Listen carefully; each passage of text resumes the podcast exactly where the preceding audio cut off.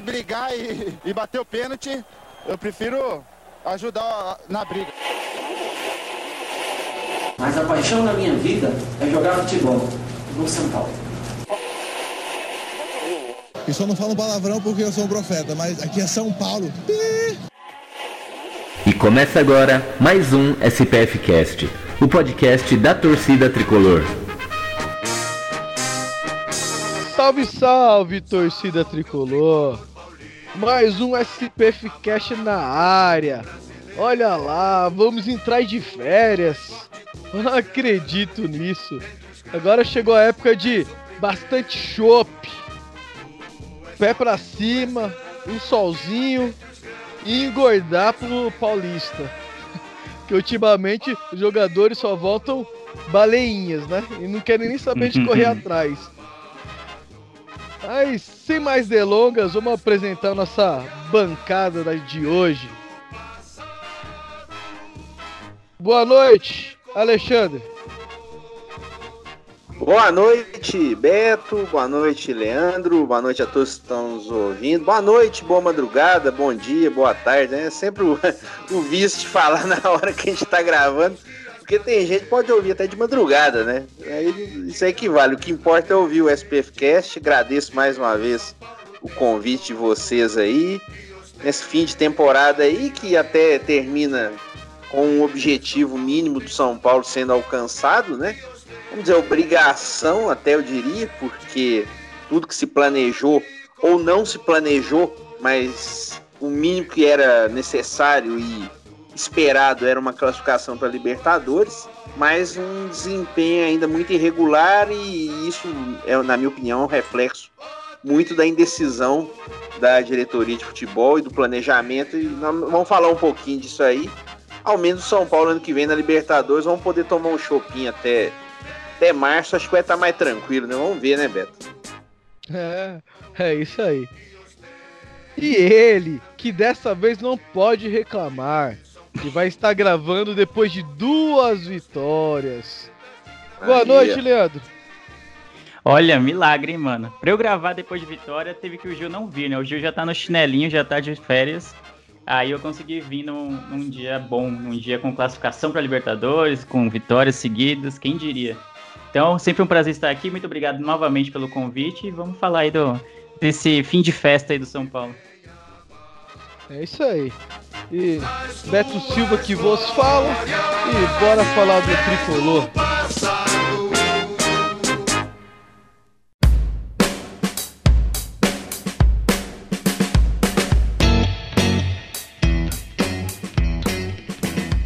Bom, vamos aí para o nosso programa 104. É, falar dos dois últimos jogos do tricolor no ano. E como o Leandro já falou aí, o Gil tá de férias. Vagabundo pegou todo o dinheiro que a gente não ganhou, né? Ou se a gente ganhou, ele surrupiou e foi de férias e deixou a base aqui, né? Nós somos os meninos da base e é melhor o programa sem ele, né? Eu não queria dizer, mas já tô dizendo. Fica mais leve, mais descontraído. Ah, sem contar, ele vai editar, né, o podcast. A gente pode fazer um podcast de duas horas e ele não vai poder brecar ainda. É, então. Isso é bom. Eu acho que é, seria o ideal. O trabalho vai ser dele mesmo, né? Então tá bom. ah, é isso aí. Bom, São Paulo conseguiu o objetivo mínimo né, para a temporada, que é classificação para a Libertadores direto na fase de grupos. E esse, essa classificação veio diante de um jogo no Murumbi contra o Inter. Eu não vou nem abordar muito o, a parte tática do jogo, mas sim a atmosfera que a torcida transformou o Murumbi para esse jogo nós torcedores que já estamos acostumados a ver o São Paulo quando ele depende dele, ele tropeçar, dessa, foi, dessa vez foi diferente. Alexandre, o que você achou aí de São Paulo e Inter? Pois é, Beto, é, foi um jogo realmente que a postura do time ela foi um pouco diferente do que a gente tem visto. Os jogadores entraram realmente. Primeiro, também nós temos que dizer né, que o próprio Inter é um time que sofre com alguns problemas que o próprio São Paulo também enfrenta na questão diretiva. E eles estão com um técnico lá que foi usado só para tapar o buraco até o fim do ano, e o, o Zé Ricardo, né? E ele é muito contestado pela própria torcida do Inter. E eles talvez não entraram com a mesma postura que o São Paulo entrou, sabendo que, no caso do Fernando Diniz e do São Paulo, que era um jogo para valer, inclusive, a permanência do Diniz no cargo, porque algo que não acontecesse, né, de bom, uma derrota, uma não classificação direta do São Paulo, muito provavelmente o Diniz seria usado como bode expiatório aí, mais um de treinador, pela nossa diretoria tão indecisa como ela tem sido nos últimos anos. E com isso aí, eu tô, eu tô dizendo isso, eu não estou defendendo o Fernando Diniz, que eu acho que ele não deveria ser o treinador do São Paulo, mas acredito que nós vamos até falar sobre isso durante o programa. Mas em relação ao jogo, pelo menos foi uma partida que o São Paulo se impôs. A presença do Igor Gomes, mais uma vez, deu pelo menos uma referência no meio de campo ali na armação de chegada ataque. O Anthony querendo mais jogo, se movimentando, fazendo uma partida, não aquela partida apenas com dribles ali, muitas vezes improdutivos, mas ele buscando gol, chutando mais. Isso realmente foi importante. E o São Paulo conseguiu uma vantagem no primeiro tempo que deu realmente uma estabilidade. No final, para um treinador que se diz até tão inovador ou tão é, vanguardista, né, como muitos querem colocar o Diniz, eu acho que não é. E mas para quem se diz assim, as substituições dele foram típicas de um treinador para garantir ali o emprego, né? Deu uma segurada, colocou o Luan, o próprio Lisieiro também ali já numa função mais defensiva, mas pelo menos é, o time, pelo desempenho, principalmente até fazer 2 a 0 deu realmente essa segurança e o time conseguiu, com a vitória, a classificação.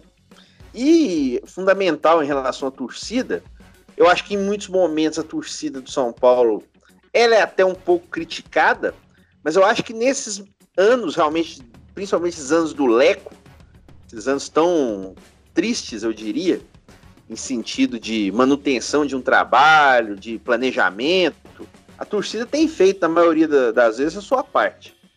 São Paulo ele terminou até, se não me engano, com a quinta melhor média de público, mas durante muito tempo ele foi a terceira no campeonato. E eu acho que criou-se pelo menos já um clima para jogos que o São Paulo, a gente espera que tenha até o final da Libertadores, mas já para esses jogos da primeira fase. O São Paulo tentando fazer o dever de casa para poder avançar na competição. Então a torcida ela merece palmas não só por quarta, né? Acho que por esse período tão complicado da nossa história aí que tem sido desde a entrada do Leco.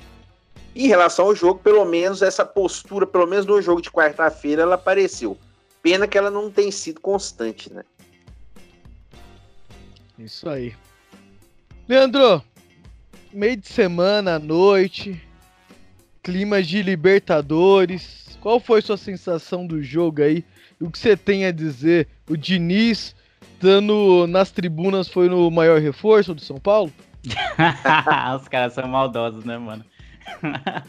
eu gostei bastante da atuação do São Paulo na, na quarta. Me surpreendeu bastante. Eu tava bem receoso. Eu vi que ia ser um jogo de. Não diria vida ou morte, mas era um jogo decisivo, né? Era um confronto direto pela vaga na fase de grupos da Libertadores com o Inter. E como o Alexandre falou, também o, o eu concordo, o Inter estava no momento parecido com o São Paulo, né? de idas e vindas, de incertezas. Então os dois times, precisa, os dois times precisavam se afirmar, assim, provar algo para suas torcidas. E o São Paulo teve a, o benefício, vamos dizer assim, de jogar em casa, e isso foi bom. Mas toda essa vantagem que, do Morumbi cheio, aquela atmosfera de Libertadores, e, sabe, o, a, o clima a favor seria revertido em clima contrário se o time não correspondesse dentro de campo. E ainda bem que correspondeu. Eu fiquei bem satisfeito com, principalmente com o primeiro tempo do, do, São Paulo. Foi bem consistente.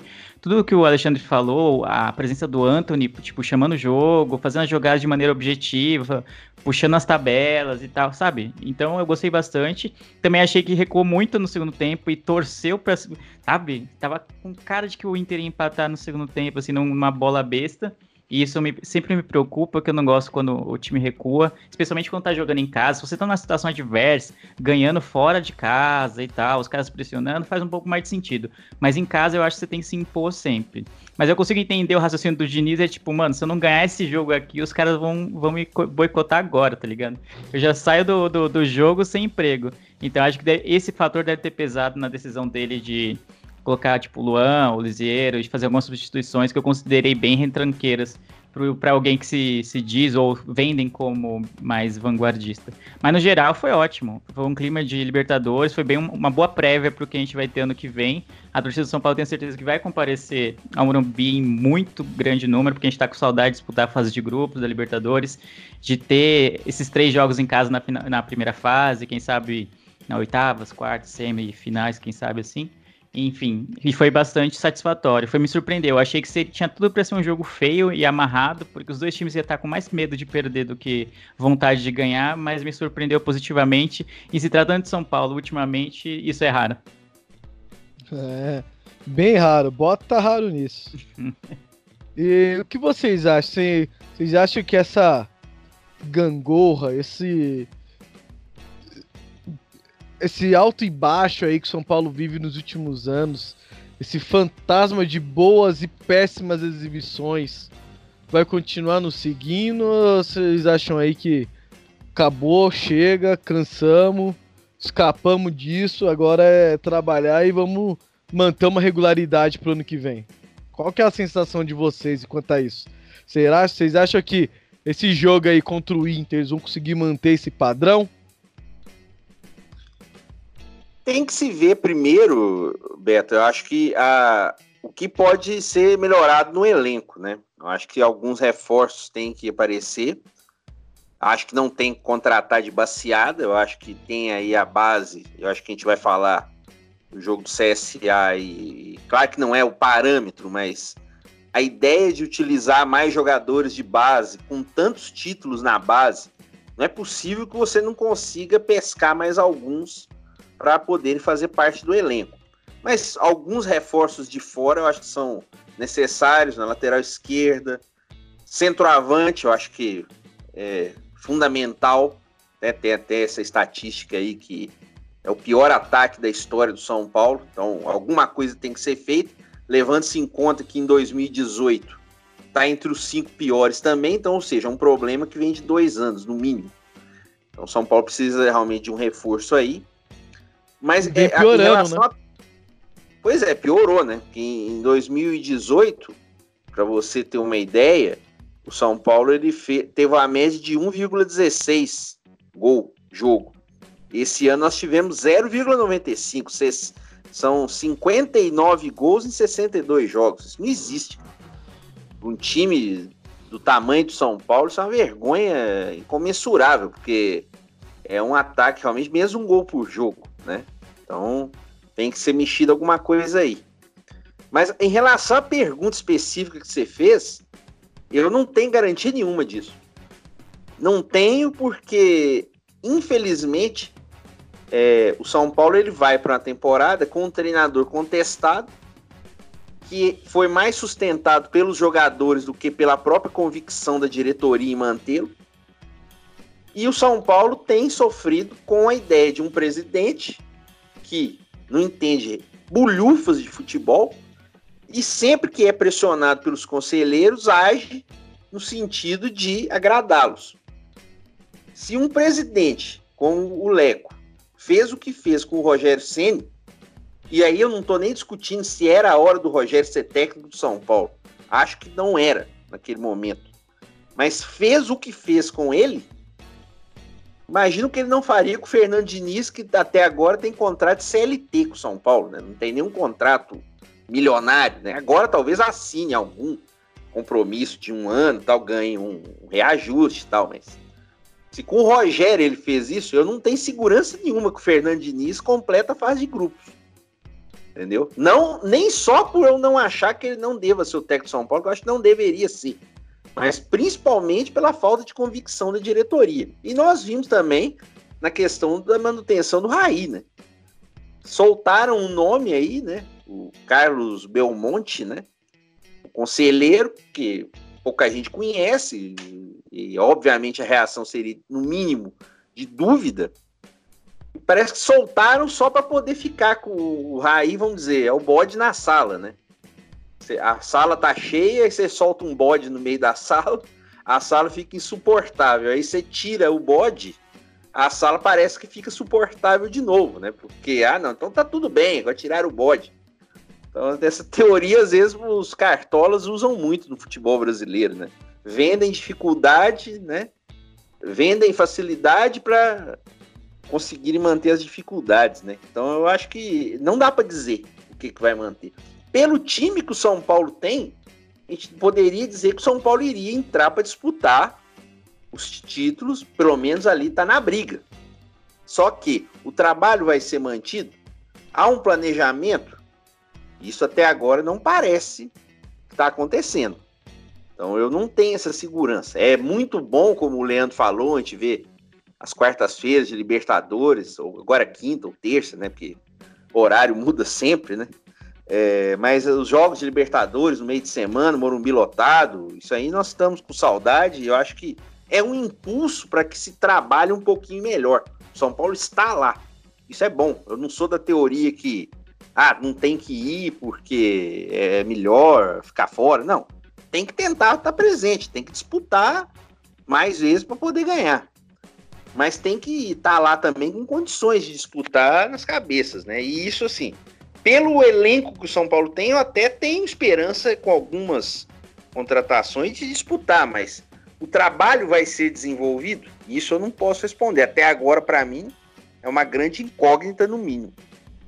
Beleza. Bom, já que você falou de elenco, uh, nós não vamos entrar aqui em especulação, porque a partir de agora só vai ter isso para tudo contelado. É isso, e não é, não é o nosso foco. Ô, Leandro. Vou te, vou te, dar só uma notícia concreta, então. Essa é concreta. É. Vai fazer uma diferença enorme. O Lucas Cal vai continuar aqui em Minas, aqui no América. É, ele renovou o contrato de empréstimo. É, essa é, essa é concreta, essa não é especulação. Né? Essa é. Vai agora, em relação à especulação também, eu não quero entrar, concordo que Vai ser duro aguentar agora esse mês. Viu? É, bastante. Leandro, em relação ao elenco, São Paulo foi visitar o, CSA com o Made in Cotia. Eu achei muito válido e sempre pedi para esse São Paulo colocar molecada no Paulista. Para mim tem que colocar, molecada tem muito futebol, a gente tem Cotia para isso dar toda a estrutura para precisar, para utilizar a Guaratada, não só para eles jogarem na base. Fala para mim, Leandro, o que você achou do jogo, das promessas, o que esperar dessa garotada aí pro próximo ano para ajudar o elenco? Fala para mim o que, que você, você viu no contexto geral, não só do jogo, do jogo, do futuro. Dê o seu parecer, discorra é, sobre o jogo, né? O jogo atípico, né? Até o Alexandre falou quando ele estava comentando sobre o uso da base. É um jogo atípico porque o, CSA já estava rebaixado, o São Paulo já não, não almejava nada também, porque já tinha garantido a vaga na, na fase de grupos, grupos da Libertadores, então acabou sendo quase um amistoso, né? Foi mais uma despedida para o CSA e, o, e a oportunidade para o Diniz usar os, os caras da base nesse jogo. Eu gostei que ele fez isso porque é é uma oportunidade para eles jogarem um jogo de Série A, por mais que as circunstâncias, as circunstâncias sejam é, atípicas, eu gostei, gostei de atuação de alguns jogadores, como o Gabriel Sara, do Igor Gomes, que já vem atuando né, no time principal faz tempo, o Igor Vinícius também, enfim, tem bons jogadores, a nossa base é famosa por revelar grandes jogadores, que, acaba, que a gente acaba não usando direito, né? Acaba ele surgindo, jogando pouco tempo no, no time principal e já sendo vendido rapidamente. E, e, e, continuando tendo o Leco como presidente, o, medo de algo acontecer, tipo, com o Anthony ou com algum outro é, jogador da base do São Paulo nesse futuro recente, próximo, assim, é, é bem grande. Mas eu acho que tem que usar a base. Um time, um grande time no Brasil precisa usar a base que tem. E o São Paulo tem um, faz um trabalho, tipo, reconhecido nacionalmente em Cotia. Então não dá para ignorar isso. Não dá para ficar pagando só um milhão e meio para jogador que vem de fora. Nada contra o Daniel Alves. Acho que foi benéfica a vinda dele, apesar dele não ter desempenhado o papel que a gente espera que alguém do, do porte dele desempenhe. Mas eu acho que um time tem que se voltar para a base. A gente vê muito. Sempre quando falar da base, eu sempre vou falar do Santos, que é um time que não tem dinheiro, que, cara, mal consegue pagar o Sampaoli, mas ainda assim usa sempre a sua base. Sempre tem um, dois, três jogadores que se destacam porque, mais pela necessidade do que pelo, pela filosofia de jogo, mas acabam se destacando porque põe para jogo. E o São Paulo tem. Às vezes tem dificuldade em, em dar corpo, em dar oportunidades e sequência para o pessoal da base. Então eu acho que em questão de elenco, eu concordo com o Alexandre falou também de que a gente precisa de um centroavante. O Pablo não esteve disponível para a gente fazer uma avaliação concreta dele nessa temporada. O Raniel, que é o reserva dele, nas oportunidades que teve também, o desempenho foi bem fraco. Então a gente fica care carece de um centroavante, de alguém que você, mano, joga a bola nele que vai ser gol. Que nem a gente tinha o Caleri, né? Toca no Caleri que é gol. A gente não tem essa certeza com o Pablo e nem com o Raniel. Então fica um pouco difícil para você fazer uma variação tática, para você ter um outro esquema de jogo com o 9 plantado lá, quando o seu 9 não está desempenhando o papel que lhe é cabido. Então eu sinto que o São Paulo precisa pelo menos de um centroavante. Precisa de outras posições, mas eu acho que o uso da base é essencial nessa reformulação, nesse novo ano que vem por aí. E vamos ver se eles vão dar sequência pro Diniz de verdade, ou se na terceira, quarta rodada do Paulista, se, se as coisas não forem bem, é, ele já vai ser demitido. Bom, uh, referente aos jogos, acho que eu não tenho mais nada para acrescentar, vocês falaram muito bem aí, referente à atmosfera, à base. É, uma coisa é pontual, né? Diniz Diniz, Diniz. Vamos lá. Eu não traria porque eu sei que o trabalho que ele tem que fazer demanda tempo. Beleza. Essa é a primeira coisa que eu não traria quando o São Paulo trouxe. Trouxe, ele conseguiu ali aos trancos e barrancos, mas chegou na meta que foi estabelecida para ele. Mais na sorte do que no juízo, né? O São Paulo conseguiu. Mais na sorte do que no juízo.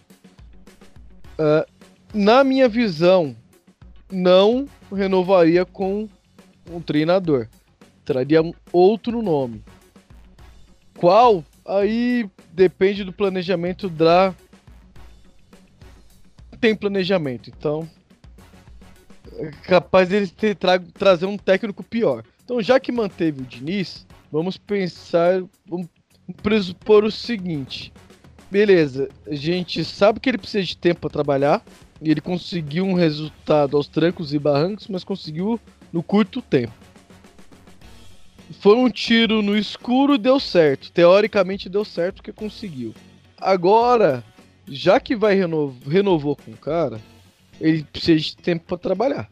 Agora ele vai ter o tempo para trabalhar, mas tem que ter. Esse tempo não é terceira rodada do Paulista não bancar o cara e mandar o cara embora se tiver maus resultados. Já que bancou, já que vai ser diferente dos demais anos, que não tinha nada, todo ano ia começar uma coisa nova, todo ano ia começar uma coisa nova. Tirando, acho que o Dorival, né? O Dorival passou do ano pro outro, se eu não me engano. Mas saiu em março também. Ah, então. Eu acho que de, desse mandato do Leco aí, do Raí, tudo que eles fizeram referente a até a planejamento pro ano foi errado. Nada deu tudo. certo. Tudo que tudo. fez foi errado. Inclusive acho... a contratação do Rogério naquele momento.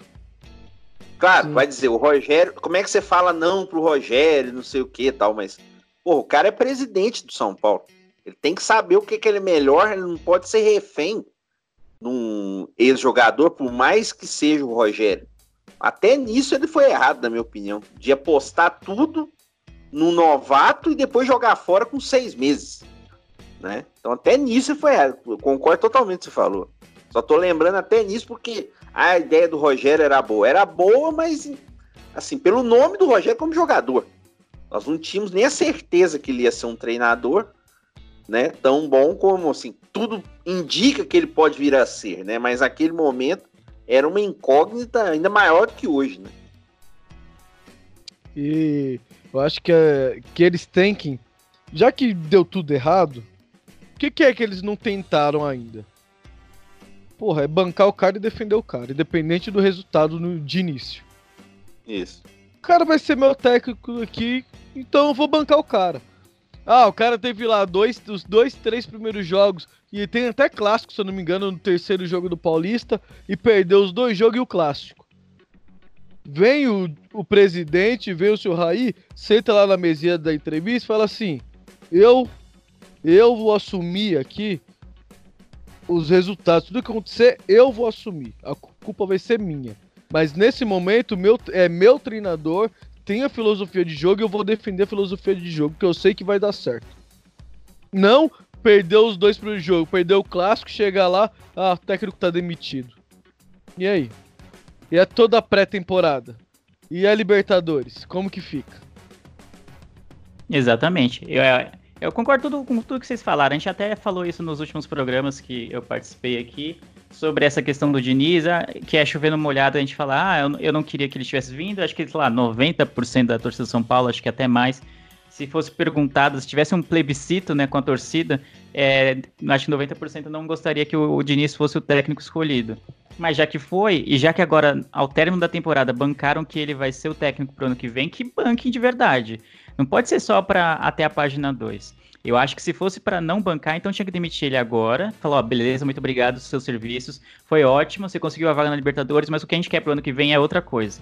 E aí trazer, sei lá, quem, alguém que esteja no, no mercado, que eles imaginem que vai fazer uma pré-temporada e vai conseguir os resultados que a gente quer, uma boa participação na Libertadores, quem sabe ir chegando nas fases finais, é, o título paulista, enfim, brigar lá no brasileiro em cima.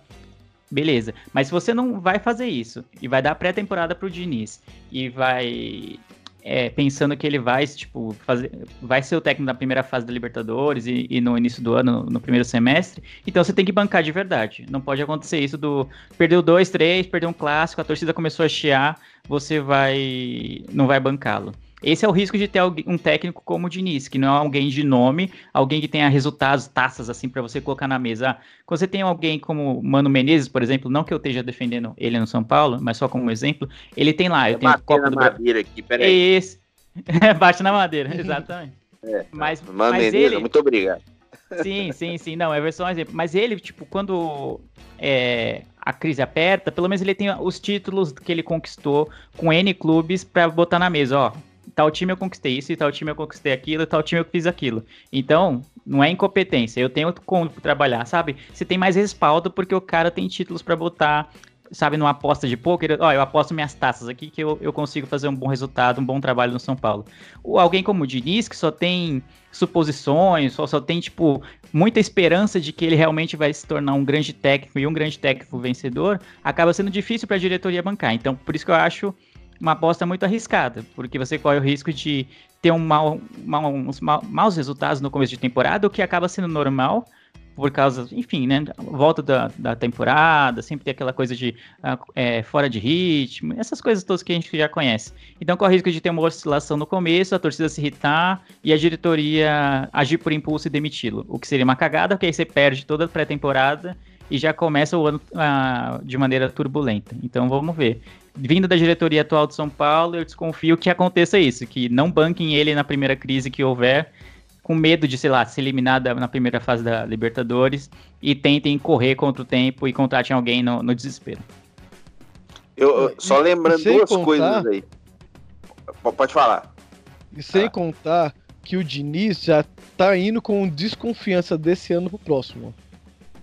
Isso. Sim, sim. Conseguiu a vaga, mas não foi de maneira convincente, vamos dizer assim. Não foi quatro, cinco vitórias seguidas com um futebol vistoso, não. Teve a, a, ótima partida contra o Inter, teve essa boa partida com o CSA, mas é uma partida que praticamente não vale como análise tática, mas no geral foi bem é, oscilante, vamos dizer assim, a passagem dele nesse ano no São Paulo. Isso. Só lembrar duas coisas, quer dizer, uma não é nem lembrar, né? Você falou uma coisa interessante, Leandro. É, vou, vamos agradecer o Diniz porque não é isso que a gente quer outra coisa para o ano que vem. Eu não sei se o Leco sabe o que ele quer. Ah, ele quer só se manter no cargo, é. talvez, manter o pois poder é. que ele tem. Né? Ou então, né, conseguir um título desesperadamente, né, para não passar para a história como um fracasso total na presidência, que na minha opinião ele já é em termos de desempenho e de principalmente convicções. Ou até, e aí que eu acho que é um risco maior, que é a segunda coisa que eu vou lembrar, nós vimos aí ontem, né, o rebaixamento do Cruzeiro, já com o rebaixamento do Inter também, são dois avisos até, e até mais do que avisos, eu acho, são temores para o próprio Leco, né? Então, certamente, se chegar no meio do ano e o desempenho não tiver bom, ele vai pensar nisso, bem provável, e aí talvez ele troque o treinador. Mas aí tem um detalhe, e aí que é a lembrança. Ano que vem não tem parada. Vai ter Copa América, mais uma, né? E não tem parada pro treinador que vier, se vier, ajustar o time. Vai ter jogo no meio da Copa América. Então, assim, a convicção para se manter o trabalho. Porque, assim, é claro que a gente falar assim, o torcedor pode pensar: ué, mas como é que vai manter o cara se o time estiver perdendo? Isso é uma coisa que, assim, nós estamos vendo na Europa, estão trocando treinador. O Bayern mandou técnico embora, o Tottenham mandou técnico embora. Isso é uma coisa. A outra coisa é o cara trabalhar sabendo que tem um respaldo e que pode realmente fazer as coisas dentro do elenco sem ser é, questionado ou sofrer uma pressão que vem até de dentro para fora do clube. Mas ele me deu uma declaração ontem muito é, que me deixou muito preocupado sobre isso. Que ele foi questionado, Beto, disso que você falou, e eu concordo totalmente. Que eu acho que o Paulista ele tem que ser usado em alguns momentos, sim, como laboratório.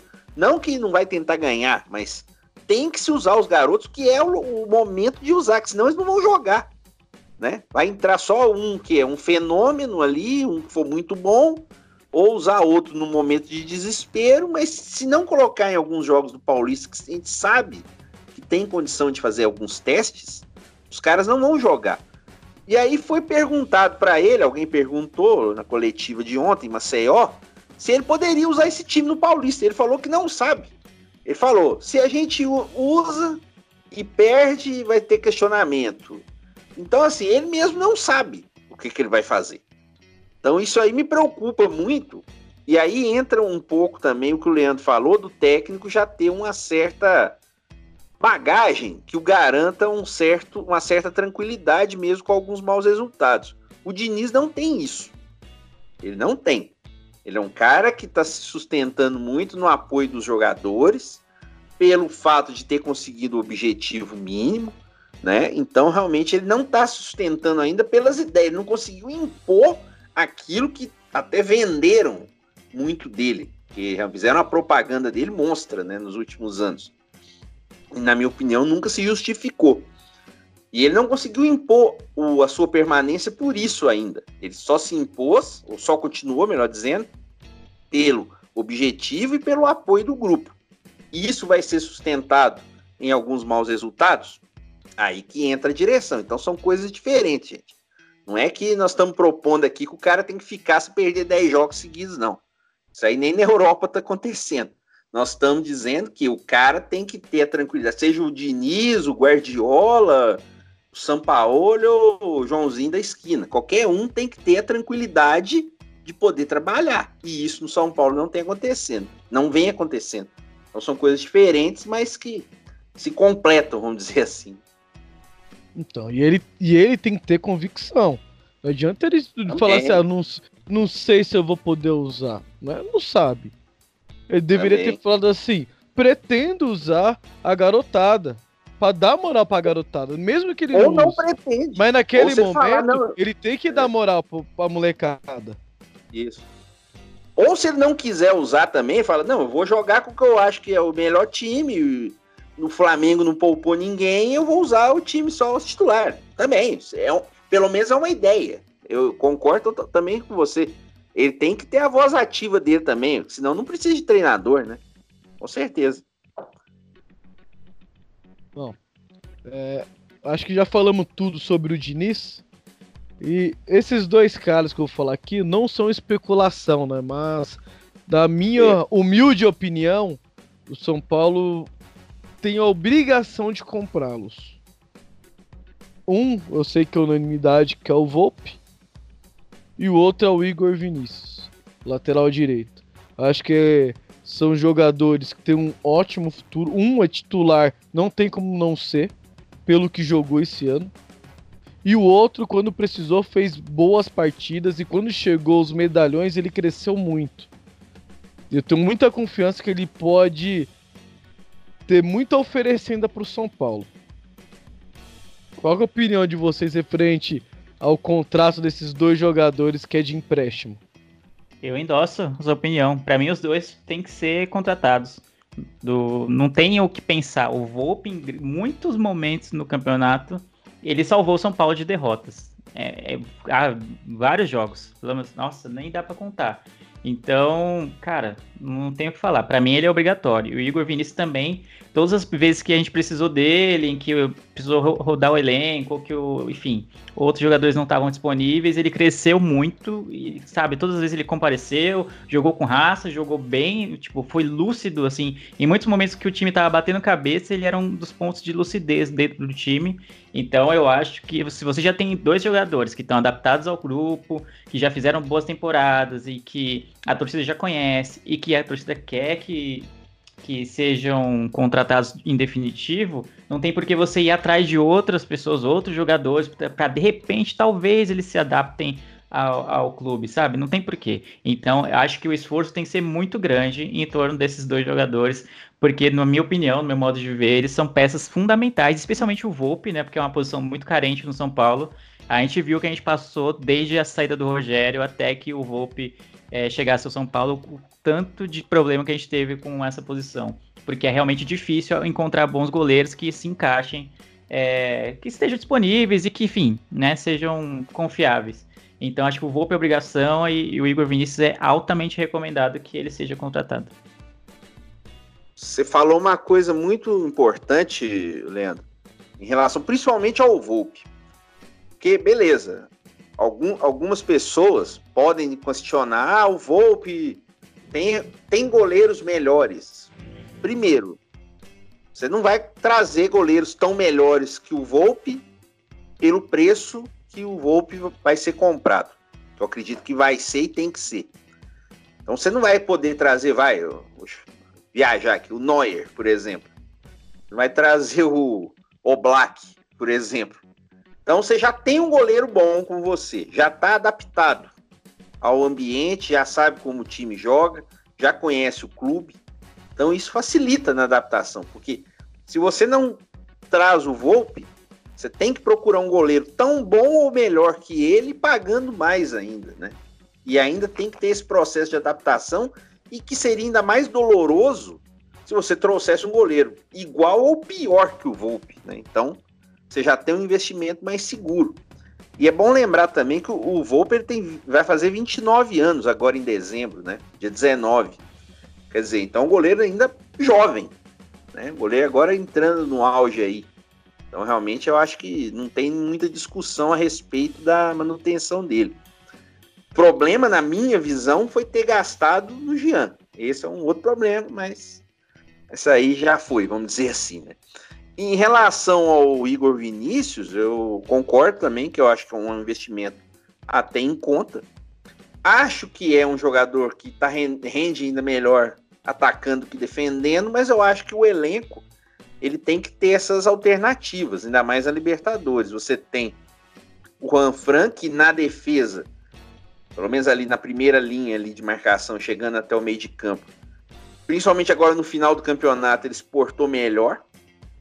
Acho que ele nunca foi um jogador exuberante jogando meio para frente, nunca foi. Quem via ele no Atlético Madrid sabe disso. E o, o, Igor Vinícius ele faz esse complemento. Em alguns jogos ele pode atuar mais na frente, pode jogar o time precisando de maior ofensividade, ele ser o titular. Então acho que dá opções para o elenco. Acho que são contratações importantes. A do Volpe ainda mais, né? Eu acho que ainda é até mais fundamental. Porque você já garante uma lacuna realmente que é totalmente decisiva no jogo.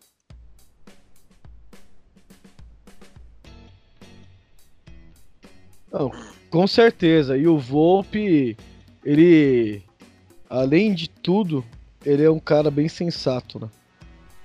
Sensato e confiante no seu trabalho. Porque quando ele falhou, ele assumiu, trabalhou para melhorar. Quando ele chegou, a gente tinha aquela desconfiança de Sidão, de Denis.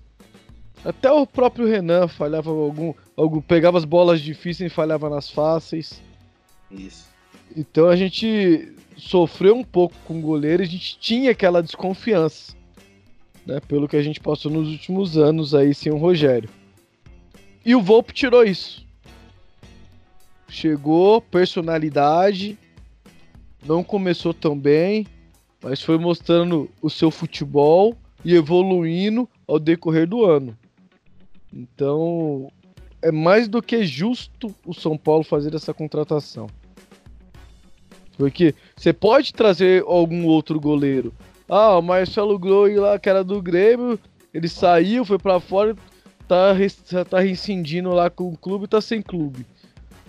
Só que até o cara chegar, ele pode ser um goleiro bom, ele é um goleiro bom, mas até o cara chegar, entender o que é o São Paulo, entender a pressão que tem em cima do São Paulo, que a torcida tem, a desconfiança que a torcida tem, a desconfiança do elenco do São Paulo, que o São Paulo não é um elenco confiante, falha bastante, oscila bastante.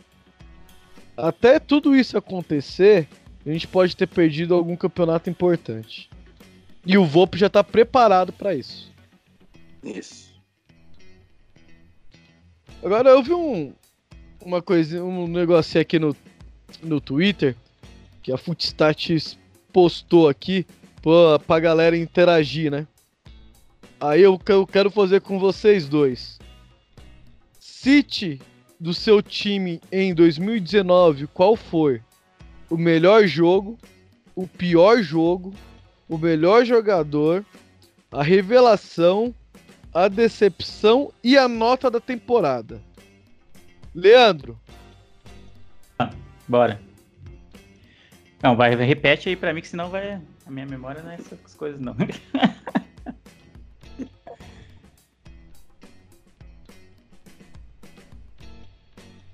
Leandro? Alô. Opa, tá me ouvindo? Tô, agora tô. Ah, Vamos lá. ixi, eu até, até ficou até nervoso, até caiu o negócio. Repita, repita para ele. Vamos lá. Leandro, melhor jogo do São Paulo na temporada. Cara, melhor jogo, mano. Difícil. Difícil ter muitos jogos ruins. Mas. Deixa eu ver. Eu gostei. Apesar de não ter sido um ápice, assim, da coisa maravilhosa, eu gostei da, da vitória contra o Santos. São Paulo de Santos. Acho que no primeiro turno do, do Brasileirão. Gostei bastante desse. Isso. Eu Pelo poder de. lá. Olha lá aí, ó. Não, não zicou, ao contrário do Gil, né? Que zica assim. É. Foi mais pelo poder de reação, de, de. Sabe, a gente tem aquele trauma recente que tem durado algum tempo de não ir bem em clássicos. Aí eu falei, puta, mano, a gente vai perder esse clássico, não acredito. E aí o time não, mostrou personalidade naquele momento e conseguiu um resultado bom contra um excel- excelente time, porque é excelen- muito bem treinado, né? Pelo São Paulo. Não porque é exatamente um. é, um grande elenco, mas naquele momento o Santos estava em um me- momento bem melhor que o São Paulo e era um time que assustava, tanto que ficou como vice-campeão brasileiro, não à toa. E essa vitória para mim foi bem, bem importante. Eu vou, vou fazer assim, ó, em vez de eu falar, você falar todos os itens, vamos cada um falar, o- vai Bora, falar bora. esse item, aí eu vou passando. Alexandre, o melhor jogo pra você do São Paulo? Eu concordo com o Leandro, porque é, é, não- aí não tem que falar muito de coisa tática ou de imposição, porque se for pegar assim, teve, por exemplo, aquele segundo tempo com a Chapecoense, que o São Paulo fez 4 a 0 pode falar que foi muito bom, mas era um jogo contra um time reconhecidamente mais fraco e tal, e foi o segundo tempo. O jogo contra o Santos foi um jogo mais emocionante, mesmo no primeiro tempo. O próprio Igor Vinícius nesse jogo foi muito bem, mesmo São Paulo saindo atrás do placar, até que a gente falou dele agora. E pela, pelo clima do jogo, eu acho que isso também conta na hora de votar. Eu acho que esse jogo foi o jogo mais completo e que até deu uma certa esperança, que não se confirmou, né, do São Paulo brigar pelo título, mas pelo menos realmente, se for para citar um jogo, eu acho que essa vitória contra o Santos ela é mais marcante, sim. Bom, o... essa vitória contra o Santos eu estava lá. Né? Eu vibrei muito nesse jogo. Foi um jogo muito bom. Porém, se eu for analisar o jogo inteiro do primeiro e segundo tempo, na minha opinião, não seria esse jogo. Seria o empate com o Flamengo. São Paulo jogou muito esse jogo. São Paulo e Flamengo lá no Rio. São Paulo é. jogou. É. São Paulo jogou bem e ligado o tempo inteiro, os 90 minutos. Por tempo. Mas por emoção, acho que foi esse jogo com o Santos. Mas se for analisar o jogo inteiro, só que o jogo contra o Santos, é o São Paulo dá umas osciladas durante o jogo. Ele começou muito bem, aí deu uma caída, aí voltou no segundo tempo com tudo. No jogo do Flamengo foi ligado os 90 minutos. Leandro, esse Bora. aqui vai ser unanimidade. Hum. Tenho certeza. Pior jogo de São Paulo. Vai ser unânime? Será? Não sei, mano. Eu acho que vai ser unânime. Eu tava repassando aqui na minha memória os jogos aqui. Até peguei aqui o Globo Esporte aqui para dar uma me auxiliar um pouco. Cara, tiveram muitos jogos ruins, mas eu acho que Palmeiras e São Paulo, 3 a 0 Palmeiras no segundo turno do Brasileiro. Não sei se vai ser unânime. Teve outros resultados horríveis como São Paulo e Fluminense, ai, São Paulo e Goiás, enfim. Foram jogos, mano, lamentáveis, mas a São Paulo e Palmeiras, ou Palmeiras e São Paulo no caso, né, porque foi no, na arena deles lá, foi deprimente. Foi deprimente o baile que a gente tomou. Os outros jogos foi tipo o time apático e, sei lá, uma ou duas bolas aleatórias, o, o adversário fez o gol e, e, conseguiu vencer a gente. Contra o Palmeiras foi um baile. Poderia ter sido, poderia, poderia ter sido um 6-7 facilmente, se o Palmeiras quisesse. Então isso me deu, tipo, vergonha, sabe? Eu queria que o jogo acabasse logo, porque eu tava envergonhado de ver a, o quão pífio o São Paulo tava é, desempenhando o papelzinho ridículo que a gente fez nesse clássico. Tipo, e aí já tem todo o retrospecto da gente nunca ter ganho lá na, na, casa dos caras, e mais uma derrota, e mais uma derrota vexaminosa, assim. Eu achei bem, bem triste, bem triste. Foi um dos momentos que eu fiquei mais puto com o São Paulo esse ano, foi essa derrota. Não pela derrota em si, porque, enfim, né? Clássico é clássico e acaba sendo normal perder esse tipo de jogo. Mas 3 a 0 podendo ser 6 7 me deixou bem para baixo, assim, nesse momento do campeonato. Alexandre. Não, infelizmente tem alguns candidatos, né? A pior jogo, não, não tem. É, não teria só um para escolher. Mas vai ter Acho que escolher que um só. Ah, não, é. Bom, com certeza. No brasileiro, realmente teve também, além desse jogo contra o Palmeiras, teve aquele contra o Fluminense também, agora no segundo turno, que eu achei ridículo também. Mas eu acho que se for pegar a temporada, não tem como não escolher o 0 a 0 com o Tajeres. Né? É, isso aí. Eu pensei que ia ser unanimidade, velho. Ah, não tem como um time que. Eu vou até, até pegar os dados aqui. Deixa eu ver as estatísticas. O São Paulo, nesse jogo, gente, ele deu 13 chutes. É, em, 13, é, deu 13 chutes, mas em direção ao gol, apenas dois chutes. Esse jogo São não Paulo... existiu, mano. Foi um delírio coletivo. Mano. Por isso que eu não votei pois é. Mas é, não tem como não citar, né? Não tem como, é uma coisa assim, é uma mancha realmente da maneira que foi. E você vê a escalação aqui, Bruno Pérez, William Farias. É, não, fala a é. escalação inteira, por gentileza. Vamos relembrar é, esse momento. É, já que é, é, momento trash, né? Vamos lá. Mas até tem algum, né? Tem alguns aqui que se salvam, claro. Volpe, Bruno Pérez, Arboleda, Bruno Alves e Reinaldo. William Farias, Hernanes, Elinho e Everton, que foi expulso. Pablo e Diego Souza. Entraram o Ara... Entrou o Araruna. O Araruna, gente, entrou nesse jogo. o Nenê e o Anthony que entrou no finalzinho, né? Aquela coisa lamentável que o Jardim fez. Levou o menino pro banco para colocar ele no final da partida, né? Eu acho que não, não tem como, não sei, porque o São Paulo já foi eliminado da Libertadores, né, em alguns jogos que é, o São Paulo lutou, mesmo quando na final contra o Inter, é, o São Paulo teve chance de ganhar aquele jogo, merecia até ganhar, na minha opinião. Né? Contra o próprio Inter de novo 2010. Né? Contra o Nacional, não foi um jogo tão bom, mas o São Paulo foi mais prejudicado pela arbitragem e tal.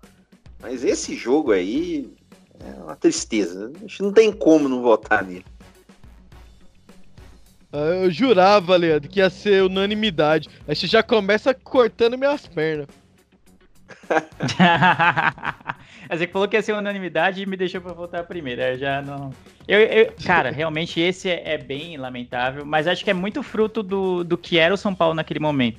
De janeiro ainda. É, é muito cruel disputar essa pré-Libertadores e é por isso que é tão importante que a gente tenha conseguido a vaga direta esse ano.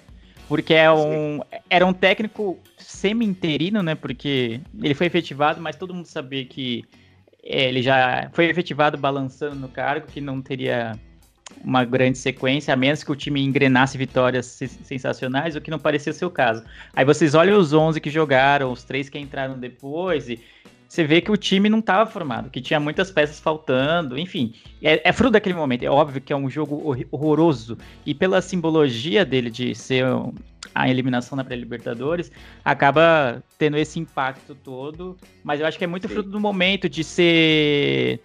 Puta, a pressão de ser um mata-mata decisivo que ia, ia meio que, como é que chama? Ditar como seria o nosso ano dali para frente. Realmente ditou. Essa eliminação foi um karma, né? um, uma mancha na nossa história, uma mancha nesse ano da, do São Paulo.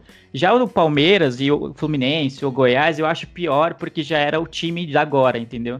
A altura que a gente perdeu pro Fluminense, a altura que a gente perdeu pro Goiás, perdeu pro, pro Palmeiras, já era pro time estar tá acertado, já era para ter um trabalho mais bem feito e um time que não aceitasse esse tipo de derrota tão facilmente como aceitou. E é por isso que para mim a do Palmeiras dói mais, que é a gente chegar de novo na casa dos caras e não ver a cor da bola, tá ligado?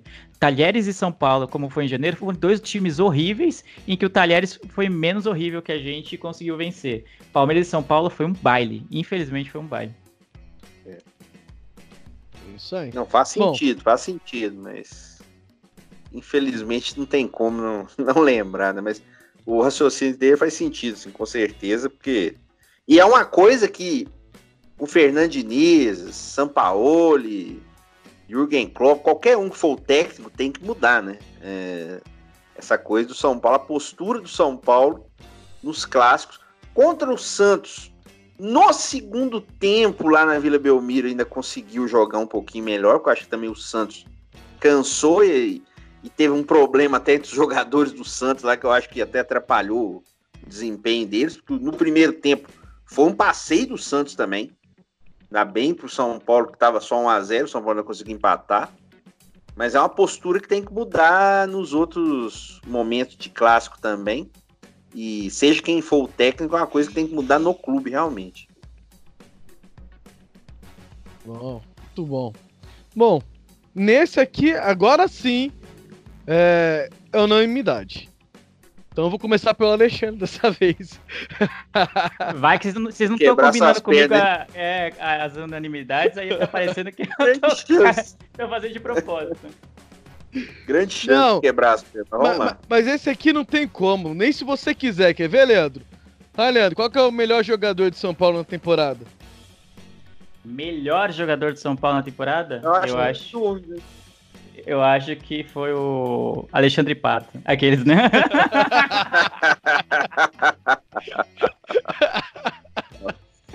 Mas não, pra mim foi o, o, o Volpe, mano. É, foi o mais consistente, o que mais é, salvou o São Paulo, mais, ah, mais confiável, assim. Até o. No fim da temporada, os jogadores como o Arboleda, que fez uma temporada muito boa, no final também deu uma, uma, uma certa zateada, fez uns pênaltis que não deveria fazer, algumas faltas e algumas fora de ter, errar uns tempos de bola que, a gente, que levou a gente a tomar gol, que foi até estranho, mas o Volpe na maior parte do ano foi muito consistente, então para mim, para ele, o prêmio de melhor do ano seria para ele. Alexandre? Eu vou, eu vou fazer o, o Beto desempatar. Porque o Volpe foi muito bem. E eu concordo com o Arboleda no final, ele não jogou tão bem. E por isso, até por causa desse declínio do Arboleda, E também eu já falei aqui no programa, acho que duas vezes, mas vou falar de novo, que é um jogador que calou minha boca, jogador que eu não esperava nada, mas nada no São Paulo e tá jogando muito bem, é muito regular, eu vou votar no Bruno Alves. Bruno Alves, boa escolha. Mas o Volpe, mas o Volpe por tudo que ele chegou, a pressão que ele teve e a forma com que ele superou, que eu já falei há uns minutos atrás, não tem como ele não ser o jogador da temporada. Não tem como. Merecido também, com certeza. Merecido. Só que o Bruno Alves ele poderia entrar nessa outra quesito aqui. Quem foi a revelação do time de São Paulo? Vai, Alexandre, revelação. Time de São Paulo na temporada. É, a revelação para mim é o Igor Gomes. Por quê? O, o, ontem, né, jogou o Gabriel Sara e na base, pelo menos até ano passado, se falava mais do, do Gabriel Sara do que do Igor. E o Anthony, ele já na Copa São Paulo, ele foi decisivo. Ele foi o, o, o principal, cara. Ele foi o, o destaque, assim, indiscutível na Copa São Paulo, né? Então, assim, o conceito de revelação para mim é um cara que apareceu e fez algo diferente. E o Igor Gomes, ele é o cara de meio de campo central que o São Paulo talvez ainda precise de um outro para complementar no elenco, mas ele fez partidas muito boas e com certeza de quarta-feira é, é, consagrou, vamos dizer assim, né, entre aspas, o ano dele. Fechou realmente com chave de ouro e ontem ele ainda foi capitão do time. Então, para mim, revelação, mais até que o Anthony, porque eu repito, o Anthony talvez é mais brilhante, mas como revelação pro time, o Igor Gomes, para mim, foi um grande destaque. Foi o cara que assim, me deu muita esperança. Teve o um jogo contra o Atlético Mineiro também. Eu acho que ele jogou muito bem. A gente até não falou nos jogos bons. Foi um jogo não brilhante, mas consistente do time tal, no segundo turno. E então eu acho que por essa novidade eu voto no Igor também, reconhecendo, claro, o Anthony, mas eu voto nele. Leandro? Bora, acho que pra. É melhor jogador agora, né? Tô... É revelação. Ah, revelação, desculpa, tô, tô louco. Revelação pra mim, acho que eu fico com o Anthony. Ele é o. Puta, mano, eu gosto muito do futebol dele. A gente criticou ele é, em alguns momentos da temporada e a torcida do São Paulo tem esse costume de, de criticar até mesmo o pessoal da base. Mas se a gente lembrar que ele é tão novo e até outro dia tava jogando Copa São Paulo e, outro, e, a, e atualmente é tipo o principal, não diria criador de jogadas, mas é o jogador mais criativo e mais diferente que a gente tem no ataque. A gente tem muitos meias, muitos atacantes lá em que uma parte dos jogos estão fazendo muito do, mais do mesmo, assim, muito comum. E o Anthony é o único jogador que a gente tem que para na frente do marcador e vai para cima. A gente pode questionar se ele ainda é meio firuleiro, às vezes, que não faz a, às vezes a jogada objetiva, ou se não faz a melhor escolha. Mas às vezes, em muitos casos, nesse campeonato, nessa temporada, no caso, a gente contou com ele para desequilibrar alguns jogos, como foi contra o Inter, por exemplo, como foi na, na, final contra o Corinthians, até do Paulista, a gente não ganhou, mas se a gente esteve perto disso, foi porque o Anthony desequilibrou o jogo a, a, nosso favor. Então, acho que como um todo, se a gente considerar que ele é muito novo, que ele ainda tem muito para evoluir, tanto de, taticamente como mentalmente ainda, amadurecer um pouco, ele já, para mim, ele já tá num um ótimo nível, sabe? Então, para mim, o Anthony é a revelação do São Paulo. Bom, ótimo. Bom, uh, gostei do argumento dos dois. O, o Igor, para mim, desde quando a gente foi, começou a temporada, ele já estava mais preparado psicologicamente para jogar no time principal do que o Anthony. Ele estava na parte de baixo, na base ainda, que ele fez uma Copa São Paulo espetacular. É, não tinha como não usar o garoto agora no, no principal. E ele entrou e não sentiu tanto a pressão. Ele sentiu a pressão. Alguns jogos ele deu uma caída, foi pro banco de reservas, mas conseguiu, trabalhou e conseguiu voltar à titularidade. E ele rende ali, próximo da área, não só aberto pro lado direito. Ele tem que jogar na ponta da grande área, igual eu sempre pedi aqui. Que ali ele tem oportunidade tanto de levar o marcador para achar um passo ou achar um chute. Lá isolado na ponta, ele vai limpar o jogador, o máximo que ele vai conseguir é cruzar a bola. É pouco para ele. Consegue arrumar espaço. E o meu, meu jogador revelação é o Anthony. Porque ele entrou no time, foi bem, deu aquela caída normal de jogador da base, soube trabalhar e voltar. Isso é muito importante. O Igor entrou, entrou bem, teve oportunidade paulista, foi bem, foi sacado injustamente, que ele estava no momento bom, e para voltar agora no final ele assumir a titularidade. Os dois, eu posso falar que os dois são uma revelação, mas como só tem que votar em um, então vai pro Anthony. Agora eu quero ver, hein? Esse aqui vai dar discussão. É. Quem foi a decepção ou jogador decepção da temporada? Ah, a gente tem meia hora para fazer essa, essa categoria aí ou não? é o Gil que vai agitar, você pode ficar até uma hora se quiser. Hoje eu tô tranquilão. Cara, é, tem tanta gente, acho que dá pra colocar um 5 nessa decepção. Cara, e, mas eu acho que eu vou colocar. Eu poderia votar muito bem no Pato, porque, enfim, né? O Pato não apareceu para jogo em 2019. Mas eu acho que o que, mais, o que eu mais tinha esperanças e menos correspondeu a essas esperanças que eu tinha foi o Pablo. Eu pensei que a gente tivesse finalmente encontrado um 9, tipo, fazedor de gols, que ia chegar, não ia sentir o peso da camisa, nem nada desse tipo de coisa que a gente costuma dizer, que a bola ia cair no pé dele e ia ser gol. Aí ele passou a maior parte do tempo no departamento médico, que já foi uma decepção por si só, mas isso aí não é culpa dele, óbvio.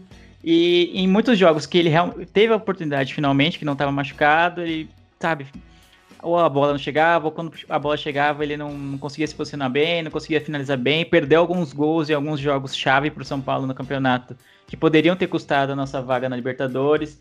Então, ah, eu vou votar nele com, com dor no coração, porque eu gosto dele, eu acho que ele ainda vai evoluir no São Paulo e vai chegar vai virar o perto do 9 que a gente precisa e quer. Mas o Pato, é que o Pato para mim não entrou em campo. Então, eu acho que aí então não, não é nem decepção. E eu não tinha tantas esperanças em relação a ele, porque ele já tá mais velho, assim como o Hernanes, que talvez alguns de vocês podam, possam citar.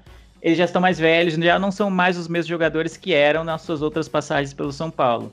Então as minhas expectativas em relação a eles eram mais baixas. E a, em relação ao Pablo eram altas. E aí, por essas expectativas serem altas, a, a decepção com o Pablo, para mim, pelo menos, foi maior. E aí, Alexandre? Pois Vai é. de Pablo também? Pois é, o conceito de decepção, né? Se for analisar quem que a gente esperava mais, se for pegar só por isso, infelizmente, talvez o Hernanes tenha tido uma temporada decepcionante. Então, nesse ponto de é, se decepcionar de quem a gente se espera. O Pablo, eu concordo que não jogou realmente o que se esperava dele, mas ele teve muitas lesões. No final, realmente, ele não voltou tão bem. Mas a ele eu quero dar o benefício da dúvida. Eu quero esperar ainda. Acho que o São Paulo já, já tem que agilizar realmente a vinda de outro centroavante, apesar de que vai ter que pagar o princípio da compra do Raniel, é bom lembrar isso. Já tem esse detalhe também, né? Já tem um investimento, vamos dizer, comprometido, né? Com uma escolha muito discutível de um jogador que tem claras limitações, que é o caso do Raniel. Mas eu acho que não, não, não, eu não esperava tanto dele, mas eu acho que o desempenho foi tão medíocre que eu acho que tem que dar o, o prêmio para o Pato. Porque o Pablo, eu acho que a gente ainda pode aguardar e talvez, se ele não jogar bem, ele seja a decepção ano que vem. Agora, o Pato, mesmo já não esperando muita coisa, foi mais do mesmo eu acho que pelo menos esse prêmio aí ele tem que ganhar. Não para ver se ele acorda, que eu não tenho essa esperança, mas. Porque esse realmente já não dá para esperar muita coisa mesmo. Então. E porque o Hernandes, acho que por tudo que já fez, fica difícil realmente até a gente votar. Né? Confesso que Vamos ser um pouco clubista agora, além do que já é o programa. mas fica um pouco difícil de votar no Hernandes, mas que infelizmente também não foi bem e tal. Mas como o Leandro falou, tem a questão da idade tudo mais, contusão, ritmo de jogo. Vamos ver agora ele tendo tempo de fazer uma pré-temporada, ele pode ajudar. Mas esse é aquele cara que mesmo no banco, ele ajuda. A gente sabe do que ele representa para o clube, ele sabe. Então o Hernandes eu não, não tenho essa questão de criticá-lo a priori, não, mas o Pato, ele estando ali ou não estando, não está fazendo diferença nenhuma. Então por isso que eu voto nele. Muito bom. Bom. Ai, muito bom os dois, mas com uma temporada é, grande, né? Minha decepção poderia muito bem voltar no Profeta, cara, mas eu sou, eu sou muito fã do cara, velho. Pois é. Não consigo. Eu não consigo. Eu sou muito, sou muito fã do Profeta, mas foi decepcionante a temporada dele. Mas um cara que, porra, me decepcionou bem mesmo, velho, foi o Everton, o que tá machucado. Porque enquanto ele esteve jogando, ele não conseguiu jogar um terço do que ele jogou no ano passado. Porque ano Sim. passado ele jogou muito do time. Do time todo. É bem isso. Muito, foi oh, muito decepcionante, eu acho que o Everton. Porque o Everton, a gente tinha aquela esperança dele, pô, vai começar o ano, vai voltar da contusão, vai arrebentar. E não foi isso que aconteceu. E nos jogos mais importantes, que a gente precisava dele, ele estava machucado. Nossa, e quando ele participou, ele foi nulo, né, mano? No, no campo, mano. Nossa, foi, é, foi vergonhoso também o Everton. Como eu falei, dava pra colocar um 5-6 aí nessa categoria que não ficaria feio, não. E aí a gente ficou com a lembrança do Everton daquele primeiro turno de 2018, né? De, pô, mano, enquanto ele jogou, tava encaixadinho ele e o Rojas lá, o, o meio campo de São Paulo funcionava, mano fazia o time jogar. E aí quando ele voltou da contusão, nunca mais foi nem sombra daquilo, né? Exatamente. Tipo, nem perto. Então o meu voto aí vai pro, pro Everton motorzinho quebrado. motorzinho fundido. Bom, última. Agora é a última. Última enquetezinha. Leandro, Bora. Qual é a sua nota do São Paulo pra temporada? Nossa. Se a gente olha o final, você fala, ah, dá pra dar uma notinha mais alta, não sei o quê. Mas olhando desde o início do ano, cara, pra mim. Ai, com, chorando um 5 assim de temporada. A gente teve uma das piores vergonhas da nossa história de ser eliminada para Libertadores, teve ah, mais trocas de técnico, mais desorganização, mais contratações, é, mais no impulso e mais no populismo do diretor, do presidente, do que propriamente por estratégia e planejamento. A gente teve partidas vergonhosas, como a gente já citou, do Tajeres, do Palmeiras, do, do Fluminense, do Goiás, enfim, várias partidas em que o São Paulo, meu Deus, mano, não, não dava para dizer que o time que tava com aquela camisa era o São Paulo, de tão ruim que foi. Então, só que no fim das contas a gente conseguiu algo que o, sei lá, aquele time do Aguirre, sem o Aguirre, né, já que ele foi demitido antes do final do campeonato, não conseguiu, que foi a vaga direta para Libertadores, que é algo que a gente sempre quer. Dentro das possibilidades desse campeonato em que o Flamengo já tinha trocentos pontos disparados e que o Santos e o Palmeiras eram times muito mais bem acertados que a gente, foi um, um resultado até satisfatório no fim das contas. Mas ainda teve isso, a gente perdeu o Paulista, perdeu a Copa do Brasil, tipo, muito rápido, né? A gente saiu da Copa do Brasil. Ai, sabe, saiu na pré-Libertadores, então eu vou deixar cinco só por essa vaga na Libertadores. Se não tivesse conseguido a vaga direta, provavelmente a vaga, a, a nota seria mais baixa. Você tá bonzinho pra caramba. Tô, né? Tô, tô ainda impactado deveria... pela vaga. Tô impactado cê, pelo finalzinho. Você deveria virar professor de faculdade, velho. Todo mundo ia querer ser seu aluno. Só fez merda o ano inteiro. Ainda passa com 5? Oh, tá bom pra caramba. Vai lá, Alexandre. Pois é, mas um argumento dele foi bom é, para dar esses 5 aí, porque foi que ano passado o time não conseguiu, mesmo estando. chegou a ficar quase 10 rodadas na liderança, né? A classificação direta, né? P pelo time, assim, por dentro de campo, os cinco até se justifica por isso. E o time também chegou numa final de Campeonato Paulista, que não chegava há algum tempo. Se você for pegar cinco da, do time E vamos dar nota 1 para diretoria, só para não dar zero? Então faz a média aí, fica 3. Então.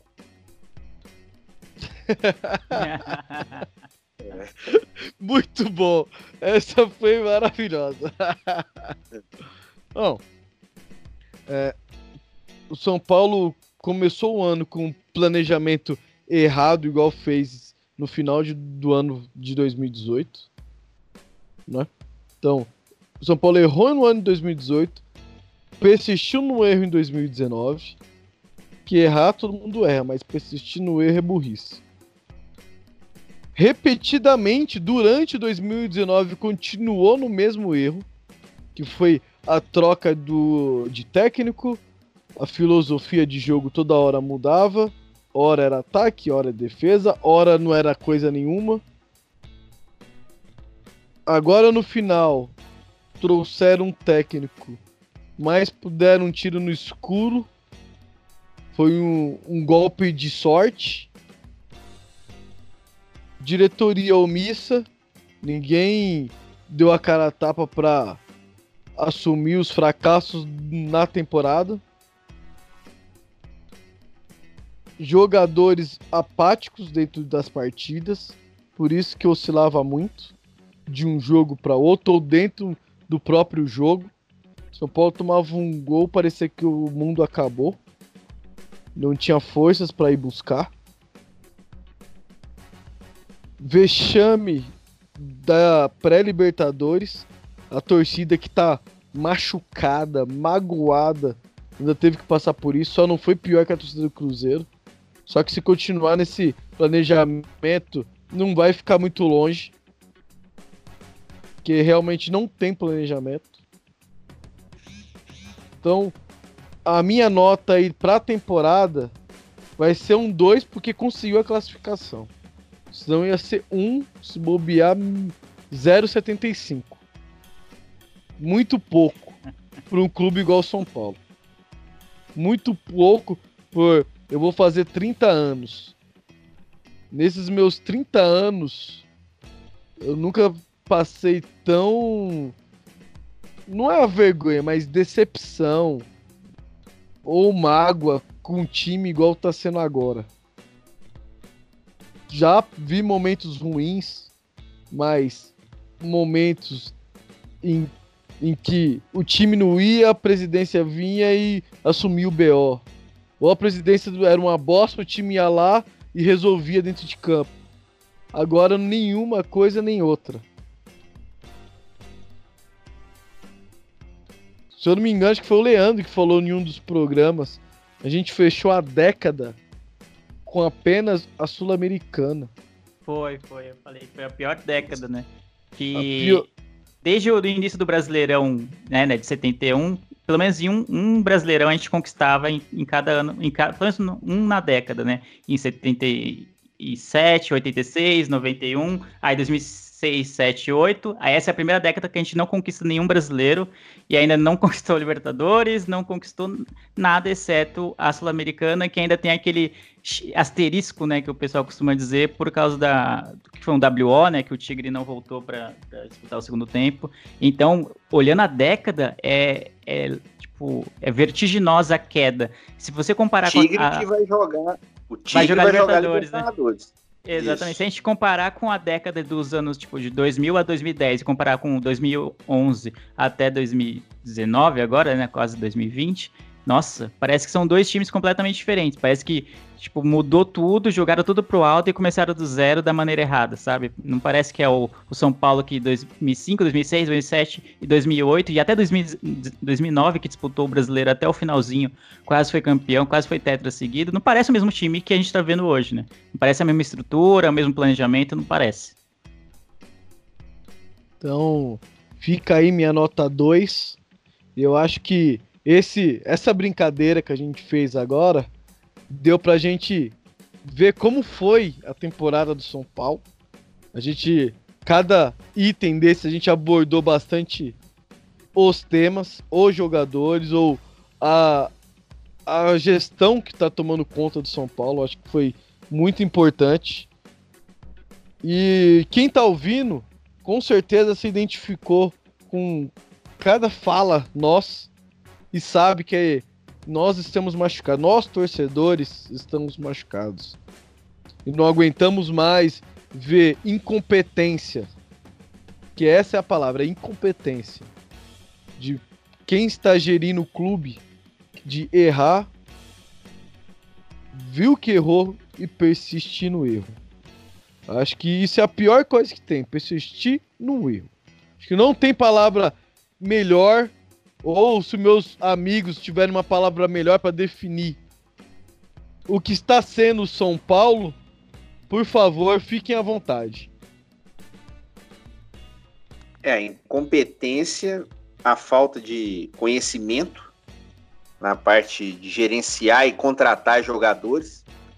Contratos muitas vezes, como o Leandro falou, por impulso, né? E a responsabilidade toda é do presidente, que já como diretor de futebol era horrível, entrou na presidência, caiu do céu para ele, né? Ele era presidente do conselho, caiu do céu para ele, né? A situação do Aidar. E ele, mesmo é, sendo reconhecidamente incompetente, não foi retirado pelo conselho do clube, né? Claro que existe todos os trâmites para que se prove alguma questão de gestão temerária ou alguma irregularidade, mas isso ainda não ficou provado, a gente não pode aqui simplesmente acusar, mas muitos negócios muito estranhos, mal feitos, a instabilidade que gera no futebol, na questão do trabalho de qualquer treinador que viesse, ainda também com escolhas discutíveis. Então realmente a gente fica chateado. Essa ver que existe o potencial, o clube é gigantesco, a torcida é gigantesca, existe condição financeira pelo que o São Paulo ainda recebe. Claro que existe dívida, como todos os times brasileiros a possuem, mas existe a possibilidade de se crescer ali como clube, como instituição, gerido de uma forma mais profissional, e isso simplesmente não é feito. A gente fica realmente em, certo momento, até nesses jogos realmente ruins citados, e nesse tempo com menos conquistas, a gente viu realmente um certo desânimo. Não da torcida que em determinado momento junta-se e vai ao campo, mas um certo desânimo das pessoas realmente de ver as coisas acontecendo, como o Beto falou, de forma repetida. A gente tem sempre uma esperança que, mesmo com muita incompetência, o São Paulo vai para mais uma Libertadores, tá aí é, classificado em sexto lugar no campeonato. Claro que deveria ser muito mais do que isso, mas é uma classificação que permitiu chegar longe até, e que a partir disso os, o trabalho dentro de campo se sobreponha essa incompetência. Não tem esperança administrativamente falando que vai melhorar para ano que vem, mas que a partir do desempenho e de uma mudança na estrutura do clube, que a gente poderia torcer que aconteça a partir de 2021, mas não é algo muito provável, mas que até talvez o próprio sucesso dos outros times também possa inspirar e que pessoas de uma mentalidade mais arejada possam assumir ali o clube, assumir o São Paulo de forma profissional, né? Tem um se não amar o São Paulo, como o próprio torcedor ama, quem ama mesmo é o torcedor, né? Mas que quem for ali entrar para trabalhar, que faça um trabalho de competência, seja cobrado pelos seus acertos, pelos seus erros, e que faça o clube é, corresponder ao tamanho gigantesco que tem. Leandro, faça o seu último desabafo aí da temporada.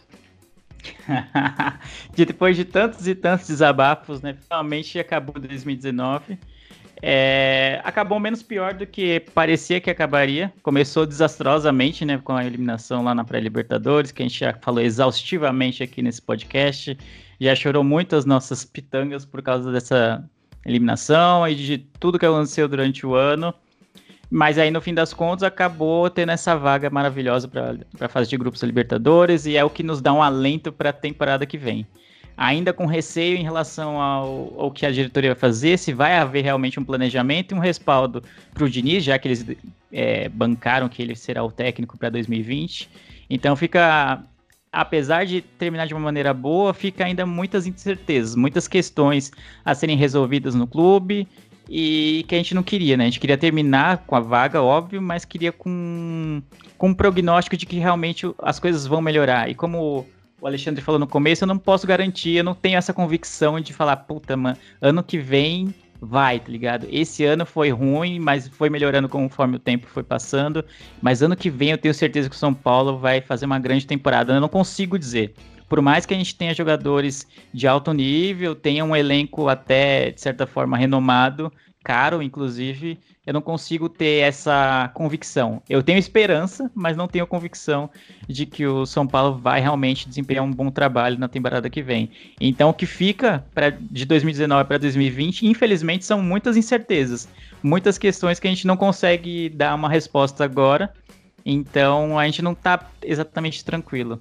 Mas, dos males, o menor. Quem sabe ano que vem as coisas melhorem e mais uma vez, obrigado pelo convite. É sempre muito bom estar aqui. Eu não sei se esse vai ser o último programa do ano, se vai ter alguma coisa mais, mas muito bom participar de, sei lá, acho que participar de uns 10 programas pelo menos esse ano.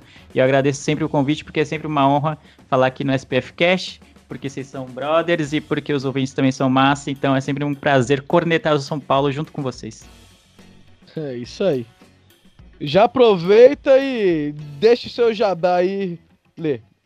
É importantíssimo deixar meu jabá para quem não me conhece, está ouvindo pela primeira vez de repente, não sabe, eu sou de um outro podcast, podcast Miopia. Eu tinha um podcast de futebol, mas ele tá em um, um hiato criativo, vamos dizer assim. Então eu faço Miopia, que é um podcast de séries, de filmes e de variedades cotidiano. Por exemplo, o nosso último episódio que saiu hoje, inclusive, fala sobre histórias de bebedeiras. Então, se você bebe, se você gosta de beber, o que não é o meu caso, eu tava lá só de orelha porque eu não bebo, eu só fui para cornetar os outros. Então, se, você tem histórias de bebedeira, é sobre como alcoólicos, sobre vexames, vômitos e afins, então acho que você vai se identificar bastante com o nosso último episódio, o episódio do Miopia. Toda segunda-feira sai um episódio novo. Então, se você gostou do que eu falei aqui, não se irritou com as cornetas que eu fiz e com as avaliações que eu fiz durante esse episódio, vai me ouvir lá com mais três amigos fazendo o Miopia toda segunda. É, então você é aquele cara que fica só, só filmando quem fica louco. pra resenha do outro dia. É, não, é, alguém tem que ter as provas, né, mano? Tem que ter as evidências do que o povo fez. No, no, Ele é a voz rolê, da né? razão. Exatamente. E ser a voz da razão, às vezes, é um preço muito alto. você tem que presenciar certas coisas assim que você não é, você não é pago o suficiente para isso. Exatamente. Aí não tá bêbado pra, pra aquilo. exatamente, exatamente. Ale, dá as suas considerações finais aí, Ale. Fique à vontade. Ô Beto, muito obrigado pelo convite mais uma vez. Obrigado também ao Leandro, prazer participar com vocês mais uma vez. Obrigado ao Gil também pelos convites realmente, pelas lembranças aí. Muito legal participar do SPFcast. Eu participei pela primeira vez esse ano, depois da final da Copa São Paulo. Tivemos juntos aí nessa temporada. Espero ano que vem mais uma vez também estar participando mais com vocês aí. Sempre muito bom falar do nosso tricolor e cornetando, mas eu acho que é necessário muitas vezes que isso aconteça, ainda mais na situação atual. Mas eu acho que a gente fala aqui porque hoje a comunicação ela dá essa possibilidade, né?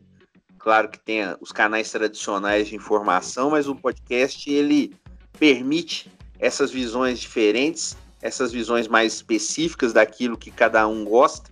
E eu acho que é um espaço importante para o torcedor de São Paulo, não só o nosso podcast, mas outros também que falem realmente do São Paulo, desejando o melhor para o clube, né? Acho que quem fala realmente com liberdade tem mais condição de poder pensar e ver as coisas com clareza e falar, falar também com clareza. Como o Leandro falou, a gente não tem essa garantia que ano que vem será um ano brilhante, mas a gente tem um caminho. Pelo menos São Paulo está na competição mais importante do continente novamente, pela vigésima vez, e isso é mostra a força do São Paulo, que mesmo em situações complicadas nessa década, conseguiu participar da Libertadores, e a gente espera que a partir daí seja um pontapé inicial de um ano melhor para o São Paulo. Não temos essa certeza, temos muitas dúvidas, mas temos a nossa camisa, temos a nossa torcida e temos um time com garotos, com alguns jogadores mais velhos de boa qualidade que a gente pode realmente pelo menos esperar dentro de campo o time possa render mais desde o começo, e não em um ou outro momento. Não vai ser fácil, talvez, mas eu acho que a torcida vai valer a pena e a gente espera que realmente ano que vem seja um ano de títulos, que é o que está faltando. Mas mais uma vez agradeço o convite de vocês e muito, muito bom participar e sempre precisar aí vai ser um prazer participar novamente. Um abraço a todos. Valeu, agradeço aí ao Ale, ao Leandro, sempre ajudando a gente aqui com os comentários e opiniões muito boas. Ainda mais do melhor jogador ter sido o Alexandre Pato. Essa foi, foi muito zica. Ai, e essa foi zica e a do.